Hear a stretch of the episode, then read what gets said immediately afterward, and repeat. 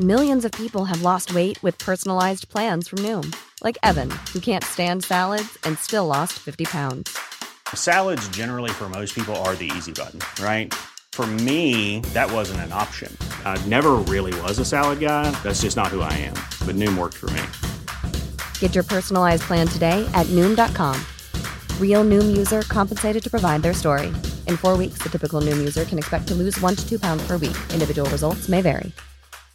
This is Paige, the co-host of Giggly Squad, and I want to tell you about a company that I've been loving, Olive and June. Olive and June gives you everything that you need for a salon quality manicure in one box. And if you break it down, it really comes out to $2 a manicure, which is absolutely insane. It's also so easy to get salon worthy nails at home with Olive and June. The difference between how your nails used to look when you did them yourself and now with the Mani system is a complete game changer. The best thing about Olive and June too is it's a quick dry. Dries in about one minute, lasts for five days, and full coverage in up to one to two coats. Visit oliveandjune.com slash perfect Mani 20 for 20% off your first system. That's oliveandjune.com slash perfect Mani 20 for 20% off your first system.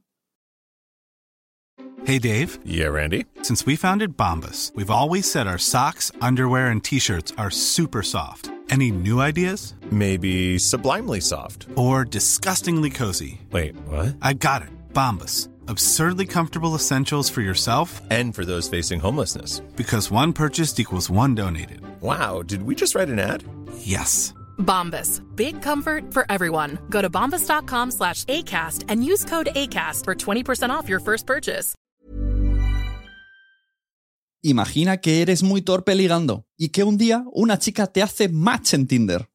Te arreglas, vas a la cita con toda ilusión, pero tras esperar un buen rato parece que ella no viene.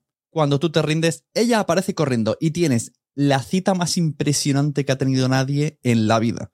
Eso sí, todo el bar te mira de una manera extraña, pero solo te miran a ti.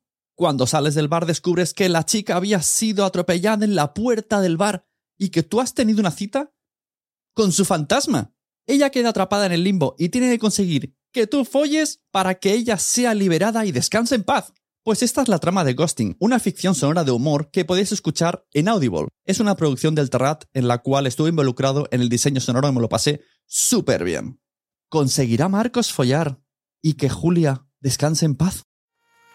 ¿Te ha gustado este episodio? Pues vuelve al siguiente a por más. Y si te has quedado con muchas ganas, entra en nuestro premium. Quiero ser podcaster.com barra premium. Ahí tienes un montón de episodios más, además sin cortes y muchísimas cosas más extras.